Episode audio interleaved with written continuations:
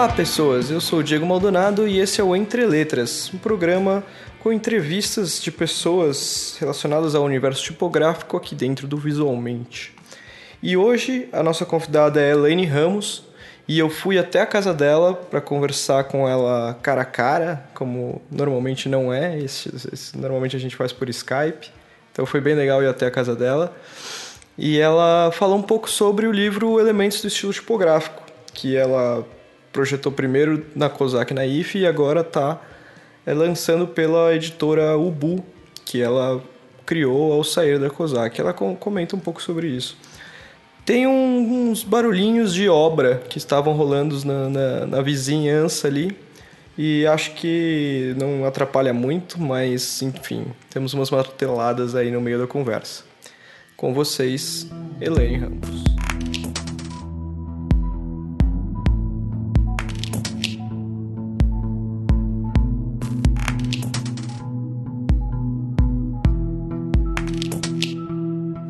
Olá, Elaine, tudo bem? Tudo. Como você se apresentaria em poucos segundos? Em poucos segundos, acho que simplesmente Elaine Ramos, designer gráfica, editora, mãe de dois filhos. que mais? Quantos segundos eu tenho? Já me defini, pronto. Pronto. Eu vou dar uma breve passada pelo seu currículo aqui e, e aí a gente conversa um pouco. Você me corrija se tiver alguma coisa errada. Eu fui buscando aí pelos, pelas interwebs. Então, em 99, você se formou na FAO USP, aqui em São Paulo, né? E de 2004 a 2015, por 11 anos, você foi diretora de arte na COSAC na IFE até o fim da existência da editora. Um ano depois, em 2016, junto com a Florência Ferrari e a Gisela Gasparian, fundou a Ubu Editora, onde é diretora de arte Desde 2012 faz parte da prestigiosa EDI, também conhecida como Alliance Graphique International, sei lá, alguma coisa talvez parecida com isso. Uma associação de designers começou em 1952, certo? Sim. Então, antes da gente entrar no assunto principal, eu fiquei curioso com uma informação que eu não encontrei. O que, que aconteceu antes de 2004? Então, na verdade, é, eu, eu resumidamente coloco na, a COSAC a partir de 2004, porque foi quando eu virei diretora de arte, mas na verdade eu comecei na COSAC assim que eu me formei. Eu saí, eu, eu acabei a FAO em 99, trabalhei intensamente com o Chico Homem de Mello naquele, naquela mega exposição que teve de 500, Brasil 500 anos é, que tomou todo o Parque Ibirapuera, que era a comemoração dos 500 anos do Brasil, que foi em 2000. E logo depois entrei na COSAC num trabalho meio período para uma adaptação de um projeto e lá fiquei desde então. Mas é que isso, então, a partir de 2004, eu, eu, eu assumi a direção de arte quando o Raul Loureiro saiu. Antes disso, tinha o Fábio Miguez, depois o Raul Loureiro e depois eu assumi a direção. E isso, a editora era super pequenininha e nesse período ela foi crescendo. Então, na, eu trabalho na, eu trabalhei na COSAC a partir de 2000. É então, que teve... eu não posso depois eu mudo o que eu o que eu para resumir no currículo resumido, eu coloco a partir de 2004 porque é o quando eu assumi o posto que eu fiquei depois. Entendi. Então você tem, na verdade, 15 anos de, de COSAC na IFE. Exatamente. Oh, toda a minha vida profissional. Praticamente toda a é, profissional. Exatamente. É curioso isso, né? Nunca trabalhei tanto tempo num lugar. É. Não, e é uma, uma construção mesmo, porque quando eu entrei a editora era uma uma coisa muito caseira, muito pequena, né? E a COSAC, quando fechou, era, tinha um catálogo enorme, era uma editora com muitos funcionários, era, foi um processo é, de construção e crescimento junto com a COSAC. Ah, legal, porque depois se tornou uma editora de muita referência nacional e possivelmente internacional. Mas legal. Então, é, então muitos livros foram artisticamente dirigidos por você desde os tempos de COSAC são referências básicas para qualquer curso de design gráfico hoje, além de vários outros que não eram relacionados a design de uma maneira indireta, né? mas talvez o livro em si fosse uma, uma peça de design relevante. Mas a gente vai focar em um especificamente hoje aqui, o Elementos do Estilo Tipográfico, do Robert Bringhurst. E ele foi publicado pela primeira vez no, pela primeira vez no Brasil em 2005 e a edição original canadense é de 92. Você já conhecia o livro antes de trabalhar com ele? Não, quem conhecia esse livro era o Raul Loureiro. É, ele tinha estudado em, em, design nos Estados Unidos e tinha estudado com esse livro. É, eu tinha estudado na FAO arquitetura e não tinha, na verdade, formação. É, a minha formação era um tanto autodidata, mas não conhecia esse livro. Então eu conheci ele já ao editá-lo mesmo. E como foi sua relação com o livro no primeiro momento, assim, na sua primeira leitura? Como que você, o que, que você achou disso? Então, quando quando eu é, li o livro em inglês, enfim, avaliando a sugestão do Raul para publicar, eu fiquei muito impactada, assim, gostei muito do livro, porque justamente é, acho que naquela altura eu nem tinha tanto essa consciência. Ele é um livro muito bem escrito, né? O que é muito raro em, em na bibliografia básica de design.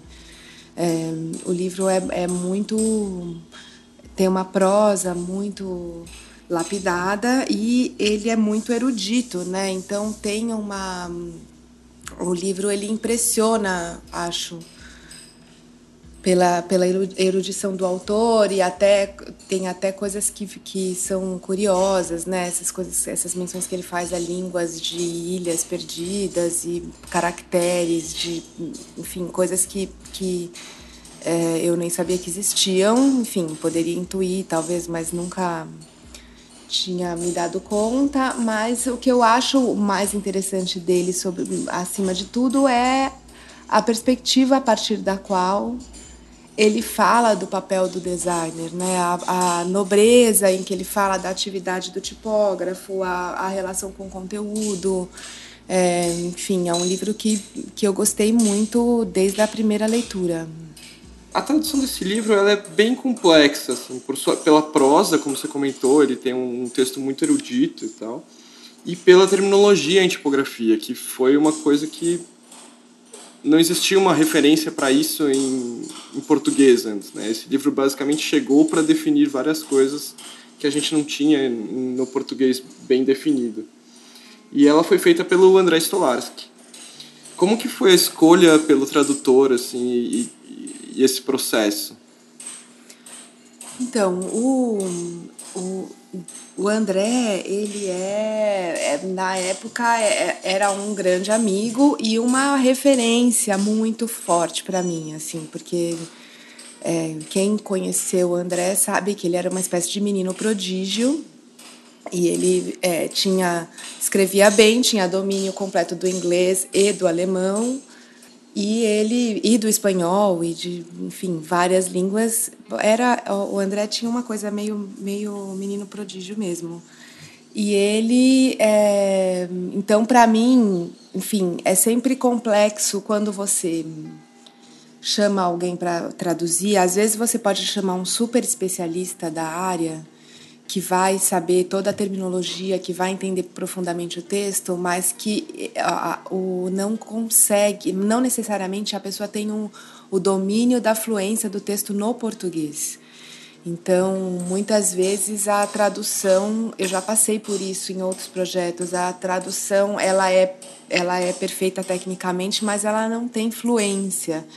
É, então foi, de uma certa forma, uma escolha arriscada, porque o André não era um tradutor, mas ele tinha mesmo essa característica de ser um cara totalmente um ponto fora da curva, assim. Então, é, e ele, eu sabia, ia se engajar, e como se engajou completamente nessa pesquisa das, da, dos termos e tal. É, o que era um, um pouco arriscado é porque o André era muito ocupado, né? Ele era um, um cara que fazia muitas coisas ao mesmo tempo e evidentemente esse trabalho não era um trabalho que compensava para ele financeiramente, né? Uma, uma não tem como você você remunerar um trabalho desse à altura do, do que é. Mas ele se engajou completamente e a gente trocou, foi um processo de muita troca, assim, eu tentava ajudar, opinar, li várias vezes, comentei, é, sugeri coisas e tal, mas ele também se, se cercou, conversou com muita gente. O Cláudio Rocha, por exemplo, é uma pessoa que, que ajudou nesses, nesses termos, conversou com professores, conversou com, com profissionais da tipografia, de chumbo, enfim, fez uma, uma pesquisa tanto que a gente incluiu no, na edição em português um glossário de termos português e inglês, porque a gente tinha essa consciência de que isso viraria mesmo uma, uma referência de, de, da terminologia específica da tipografia. É, inclusive, isso era uma das coisas que eu queria agradecer aqui por esse glossário, porque no meio acadêmico ele é a referência, uma das referências principais assim para qualquer terminologia usada tem escrito lá que é do Elementos de Estilo Tipográfico, do Brinkhurst, enfim, tradução do André. Então, essa referência sempre existe. Então, assim, muito obrigado a todos vocês por terem criado esse glossário. É, eu lembro até uma vez, quando eu estava no... Bom, eu estava na faculdade quando esse livro lançou, né? E eu lembro da minha professora comentar que a edição brasileira era melhor ainda do que a versão em inglês, né? A versão canadense porque ela tinha, além de tudo, as notas do, Stolar, do Stolares que ao longo do livro tem várias notas do tradutor ali que são esclarecedoras e o glossário do inglês-português. É, as notas que a gente incluiu são, em geral, são notas que falam da em que o em que o Brinkhurst está falando uma coisa mais específica do inglês e que a gente faz um paralelo com o português. Então, é, não são exatamente informações adicionais, elas são é, adaptações, né, ressalvas em relação ao, ao nosso contexto. E quando a COSAC trouxe esse título em 2005, ela estava na versão 3.0. Né? E aí depois saiu a versão em 2015 a 4.0 também pela COSAC e agora pela UBOOK, também a versão 4.0, é a mesma mesmo da última, né? Mas com uma capa dura, linda, maravilhosa. Qual que é a diferença entre a versão 3 e a 4? Basicamente, o que o Brinkhurst faz são atualizações. Então, ele tem, tem uma, uma a, a, teve alguma intermediária, né? Teve 3 ponto, acho que uma ou duas, 3 ponto alguma coisa, até chegar na 4.0. Mas o que ele faz, ele acrescentou coisas no glossário de tipógrafos, no glossário de tipos e questões de tecnologia, né? Então, o OpenType, as, as coisas de tecnologia mais recente, ele foi ele vai atualizando o livro nesse sentido. E ele faz pequenos retoques aqui e ali. E para nós é, é, super trabalhoso, porque como ele provavelmente mexe direto no arquivo do livro, né? Então a, a, a editora, que é a Hartley Marks, que é a editora canadense, não tem o registro de onde ele mexeu. Então, quando vem uma nova versão, a gente tem que comparar o livro inteiro, linha por linha, para descobrir aonde ele mexeu do livro, o que, que ele mudou. É, até nessa última versão para 4.0, quem fez essa comparação foi a Patrícia Morim. Ela comparou o, o, o anterior em inglês com o novo em inglês, marcou tudo e fez a, a tradução dos trechos que precisavam ser mudados no português. Nossa, mas como que você sabe como isso é feito? Tipo, abre os dois livros e vai linha Exatamente, linha, é o que ela grifando. fez. Não tem outro jeito, Nossa, porque que só que comparando o inglês com o inglês, o inglês primeiro, inglês. né? Uhum. Porque daí você consegue claramente ver. Então ele acrescentou parágrafos aqui e ali, mas basicamente eu acho que a, a intenção da da, da nova versão é no sentido de atualização tanto tecnológica das, das inovações, das mudanças que tem, e alguma coisa de atualização de tipógrafos e tipos. Uma, uma dúvida que eu tenho, assim, é uma maneira mais geral, assim, que envolve esse livro também, mas envolve outros, quando a Kozak fechou as portas, né, os, vários títulos foram para outras editoras. E assim como o Elementos Tipográfico foi para o Ubu. Eu, tinha, eu tenho uma dúvida assim, de saber como é que esse processo funciona de uma maneira geral. Assim, é, é rola um leilão do, dos títulos, que as pessoas vão é, atrás? Não é exatamente um leilão, mas basicamente a, a, quando a editora anuncia o fechamento, que a rigor a COSAC ainda não fechou, né? A COSAC continua existindo como empresa. Então isso é, é mais complicado. Mas quando a COSAC anunciou o fechamento, os, os livros que eram do catálogo, ela, eles passam, eles em princípio são revertidos para os autores e para as editoras originais. Então, no caso de um livro que é tradução, quem decide para onde esse livro vai, por exemplo, essa a negociação deste livro foi com a Hartley Marx. E inclusive tinha uma outra editora concorrendo, e eu tive um longo trabalho de convencimento é, de para porque eu queria muito ficar com esse livro na Ubu. Então, esse, essa conversa nem passa pelo Charles, ela passa pelo. pelo Entendi. Ela é direto com a editora. Então, eu, inclusive, escrevi para o Robert, pedi para ele me ajudar na, na, na conversa com a Hartley Marx, pra, porque eu queria muito ficar com o título, porque eu tinha uma relação com ele, tinha trabalhado na, na no livro, enfim, eu, eu chorei as pitangas para conseguir, e claro, tem uma questão econômica de valor de adiantamento, de direito autoral, uhum. é, e a gente conseguiu fechar com eles essa, esse título. Então, isso aconteceu com todos os outros. Por exemplo, o História do Design Gráfico do Philip Meggs, que é um livro enorme, ele foi, ele já tinha sido comprado em leilão pela COSAC, e ele era um livro muito que, que cuja concorrência para ficar era muito alta para uma editora do porte da Ubu. Eu adoraria ficar com esse livro, mas é, aí já exige um investimento muito grande. É, eu já eu agora não lembro que editora ficou com esse livro. Ele ainda não foi relançado, né? Uhum. Não sei como vai sair. Agora, o que o Char, o que fica, o que é do Charles Kozak é o arquivo. Então, é, se eu fechasse com a Hartley Marx para fazer o Elementos, mas não negociasse também com o Charles, eu teria que retraduzir, rediagramar e refazer tudo. Entendi. Os, então, os arquivos de InDesign são do Charles. Os arquivos são do Charles e a tradução do André é do Charles, porque nesse, às vezes, tradução varia o tipo de contrato mas uma, uma, tradução como a desse livro, o contrato do André com a COSAC era de cessão. Então, essa tradução pertencia ao Charles, assim como o, o arquivo em design do livro.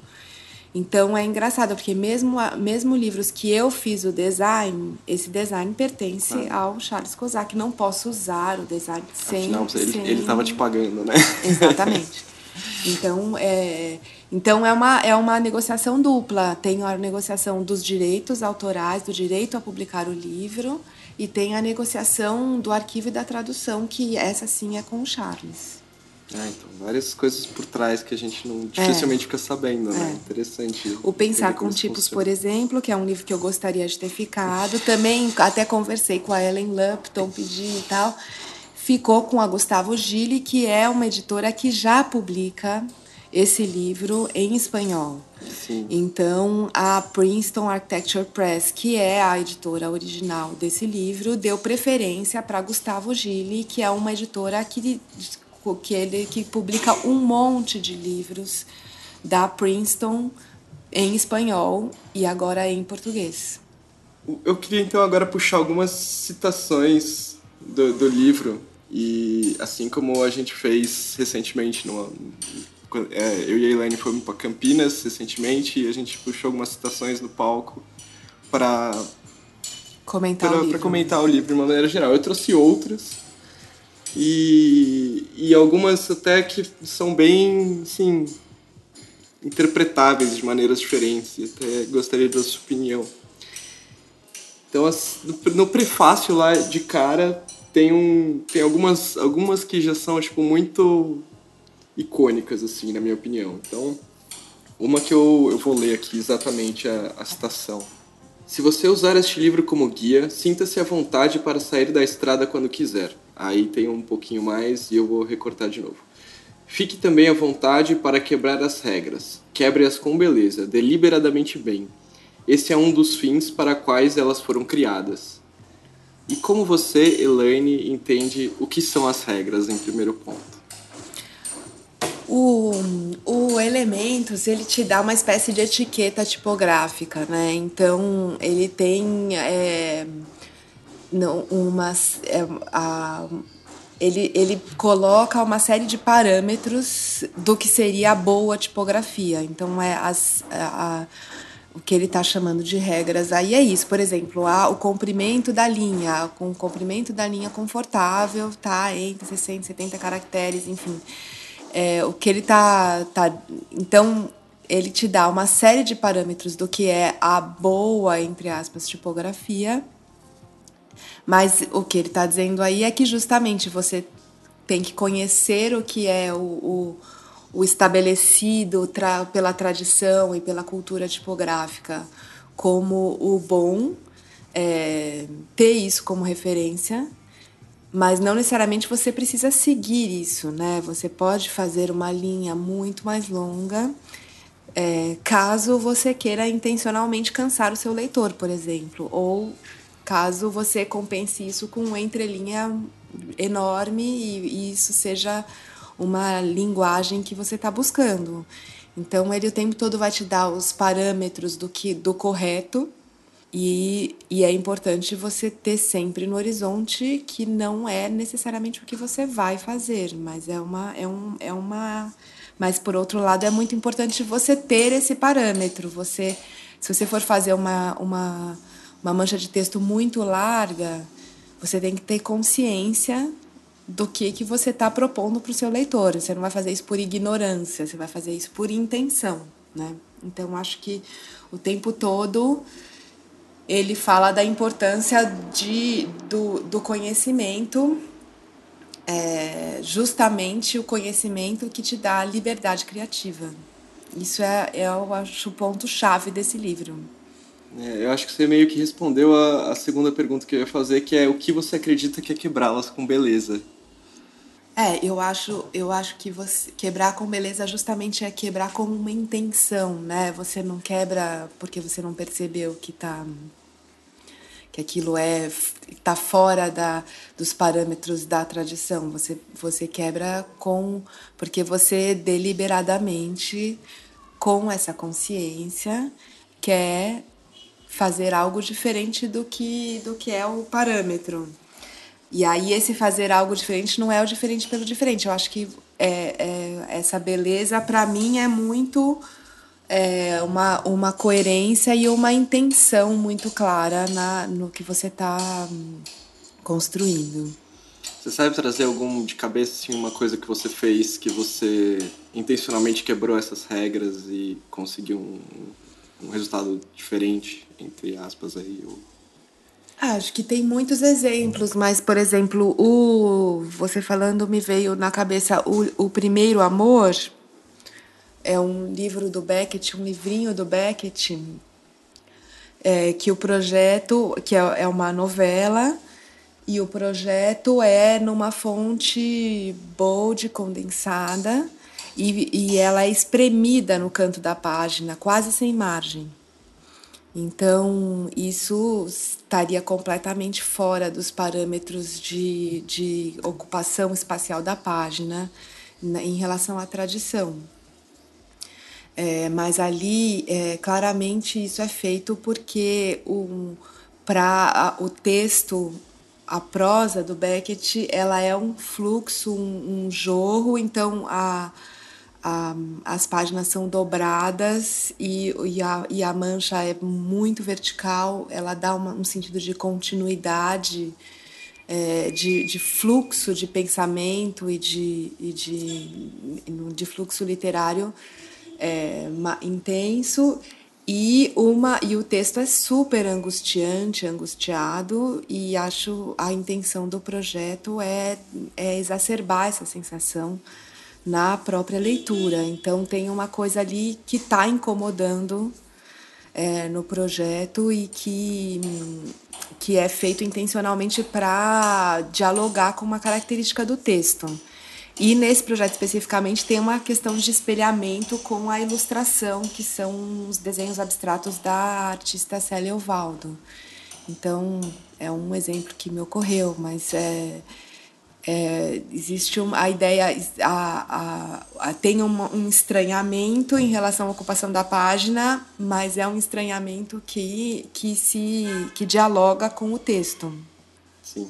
Emendando uma outra pergunta que é similar a isso, trazendo de novo o, um contexto do, do.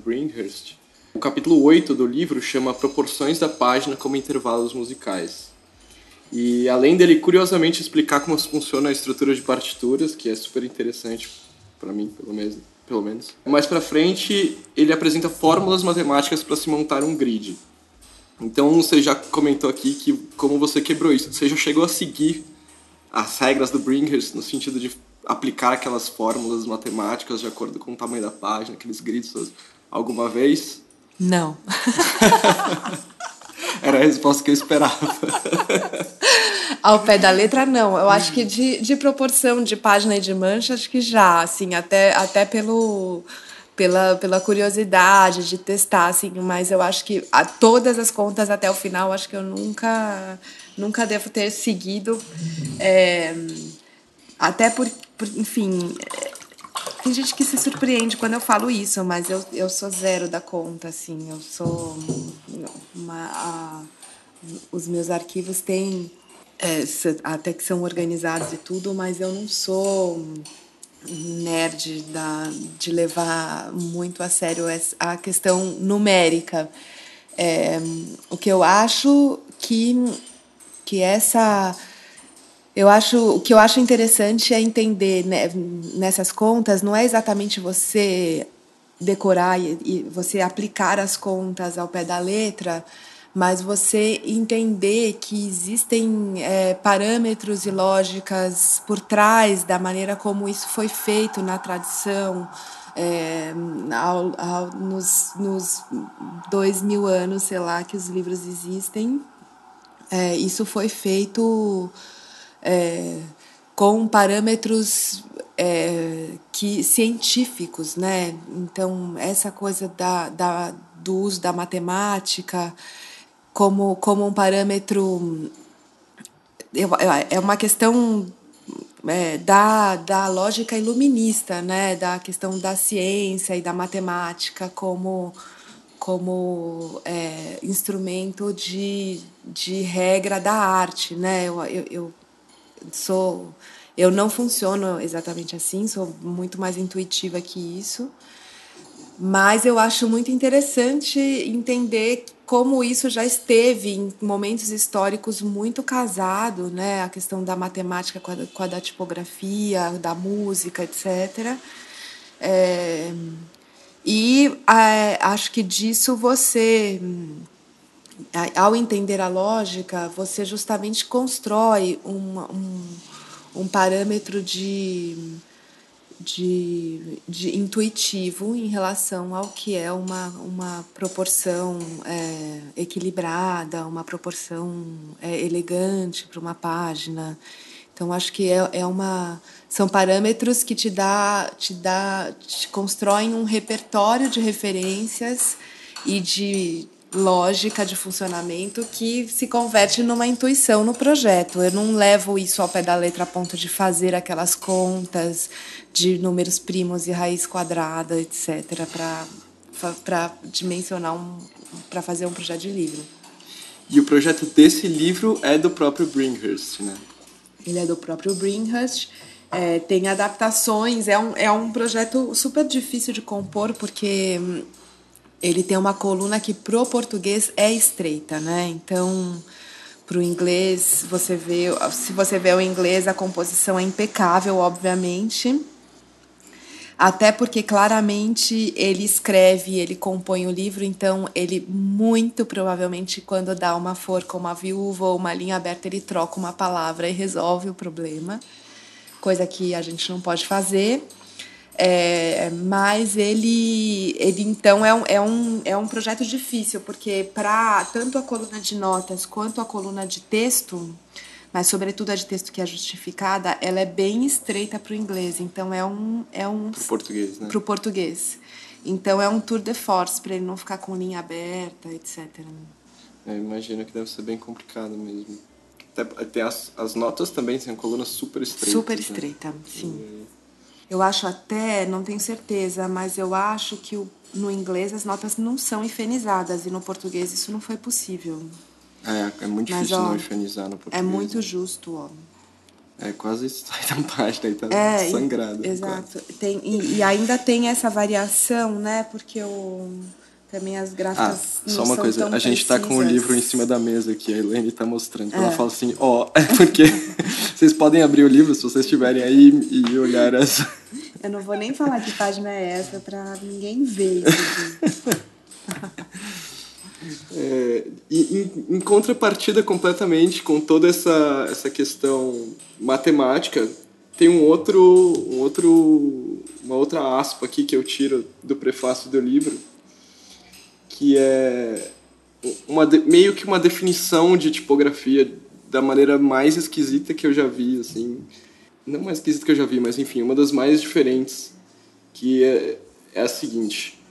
Os princípios da tipografia, tais como os entendo, não são um conjunto de convenções mortas, mas costumes tribais de uma floresta encantada, onde vozes ancestrais ressoam em toda direção e novas vozes passam indo em direção à forma das quais não há registro.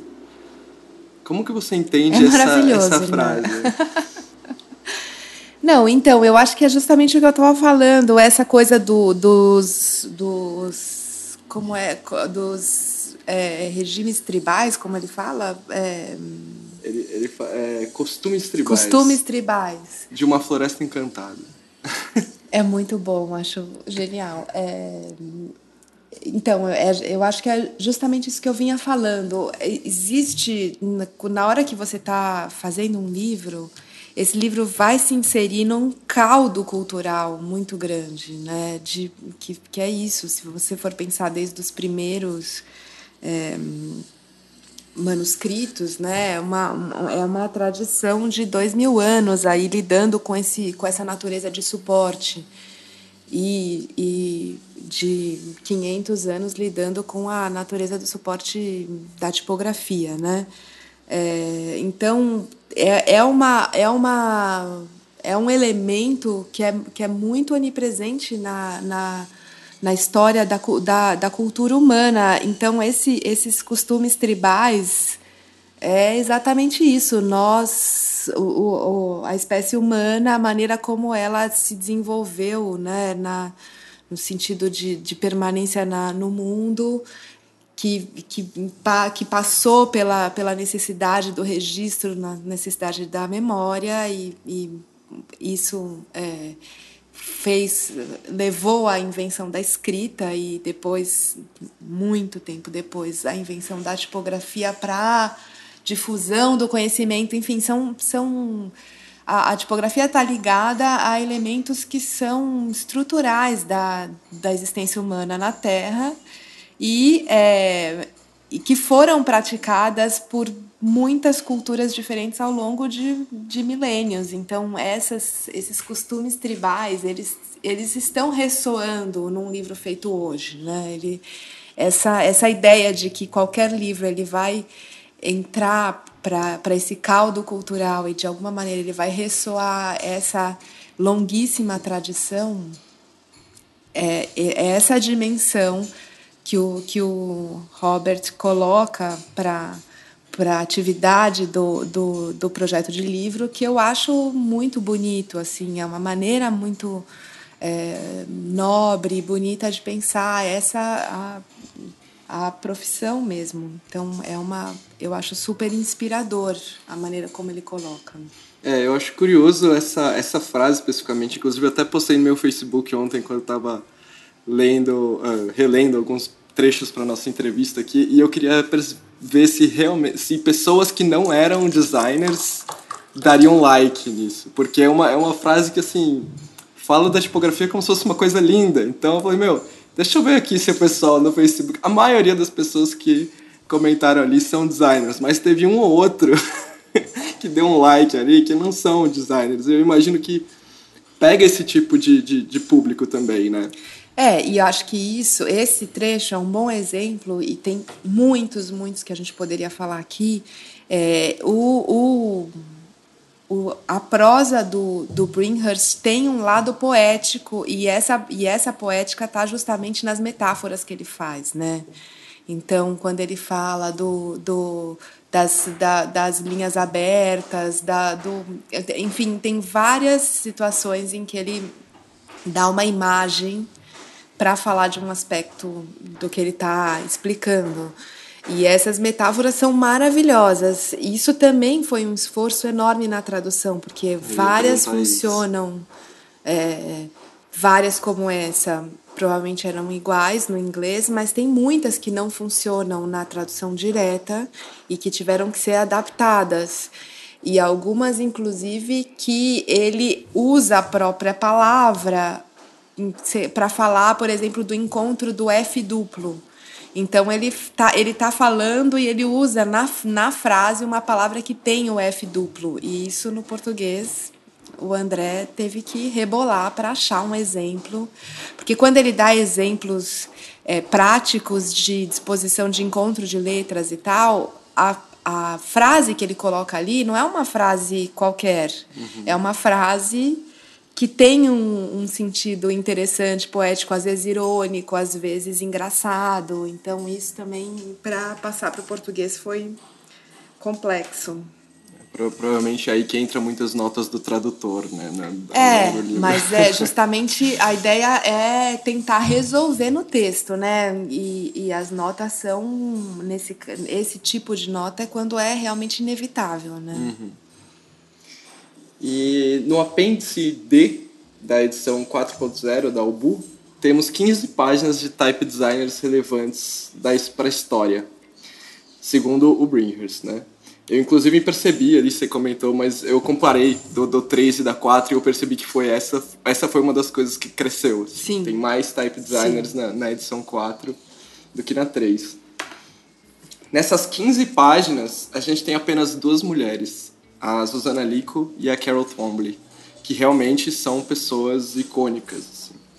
Hoje a gente tem um número crescente de, de type designers mulheres, mas as pesquisas dentro de associações e eventos as mulheres ainda são minoria no mercado. O que, que você daria de dica para essas mulheres type designers aparecerem mais e terem mais ganharem cada vez mais relevância? É, não sei se eu teria exatamente uma dica. O que eu acho é que hum, não é não é uma dica para as mulheres. O que eu acho é um compromisso de todos nós de, de que haja uma uma equidade de oportunidades para homens e mulheres né, em, todas as, em todas as profissões, em todas as atividades. É, então, nesse caso, é, eu acho que é claramente, como esse livro mostra, um, um ambiente que sempre foi extremamente masculino, é, que muito provavelmente os homens tiveram mais oportunidade que as mulheres. Quer dizer, muito provavelmente não, com certeza, porque senão não, não, não não teria é, esse resultado. É, e, enfim, eu acho que não existe exatamente uma dica. Eu acho que as mulheres têm que fazer seriamente seu trabalho e lutar por oportunidades iguais de, de projeção, né? Claro que nós, como designers, podemos também ter uma atenção em. É, é que eu, eu não acho que seja uma possibilidade, por exemplo, eu, como designer mulher, passar a escolher fontes de designers mulheres.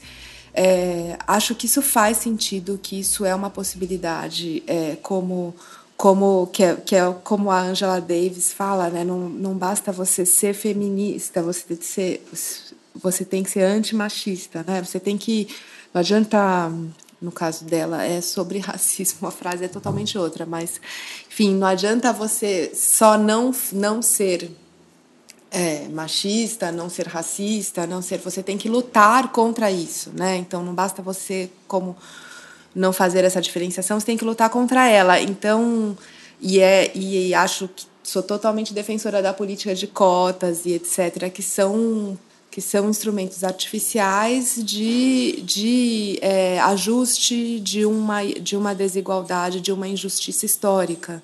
Mas não também acho que não seria o caso de passar a usar fontes só desenhadas por mulheres, assim, até porque isso limitaria muito a, a quantidade de as opções de fonte, etc. Então, complicado no trabalho a decisão passar por isso, uma decisão de projeto, de linguagem, passar por, por esse aspecto.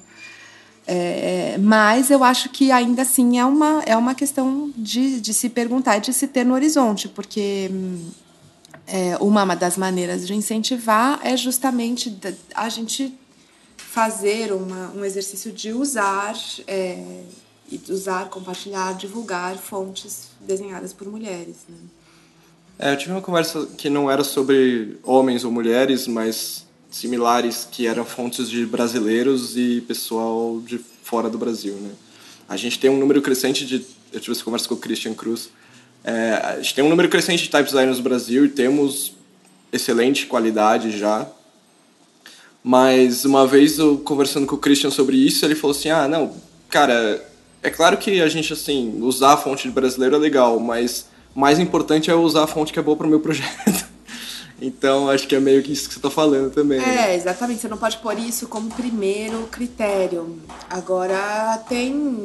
Acho que é uma. Por exemplo, eu, é, eu, eu faço, tem, tem vários projetos em que eu tento, sobretudo se for um livro brasileiro, etc., uma coisa de literatura brasileira, eu faço um, um esforço de, de tentar cogito fontes brasileiras, né? É, nem sempre resulta, enfim, às vezes não ponho isso como primeiro critério, mas é uma das, das questões. O, o Linha do Tempo foi um projeto que eu, que eu fiz com fontes brasileiras e que foi intencionalmente ali faz, fazia todo sentido, né? Um livro sobre design brasileiro ser feito com fontes brasileiras. É a Nassau do, do Paulo. A né? Nassau do Paulo e a UNB, né? A, a, a Sem Serifa. Paulo André Chagas, para quem não sabe. Você gostaria de acrescentar alguma coisa que a gente não falou? Acho que não. Falamos bastante, né? Falamos bastante. Falamos bastante. Não sei o que. Acho que é isso. Sempre no final do programa a gente pede uma dica para os nossos convidados, para os nossos ouvintes, no caso, e essa dica pode ser de qualquer coisa que você quiser, não necessariamente relacionada a livros, relacionada a design, ou pode ser relacionada a design. Que dica você daria para os ouvintes? É uma dica, então vou, vou, vou recomendar algum livro da Ubu, né? Talvez. É uma boa.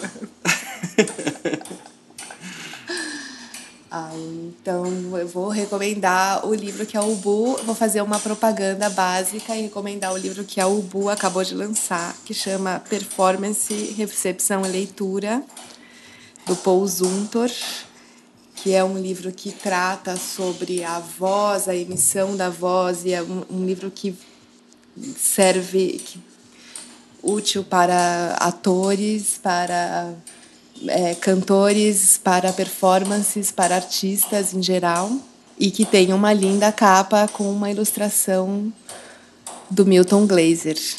Oh, que chique. Não é uma ilustração feita para nós, né? É uma ilustração que ele, que ele, que ele já que ele tinha feito e que a gente está usando. Entendi. Só para lembrar, acabou de lançar, a gente está gravando isso dia 25 de abril de 2018, eu não sei quando você está ouvindo. Então, o Bu acabou de lançar significa próximo a essa data que estamos gravando. É, já que é para dar uma dica, eu estou dando a dica do último lançamento.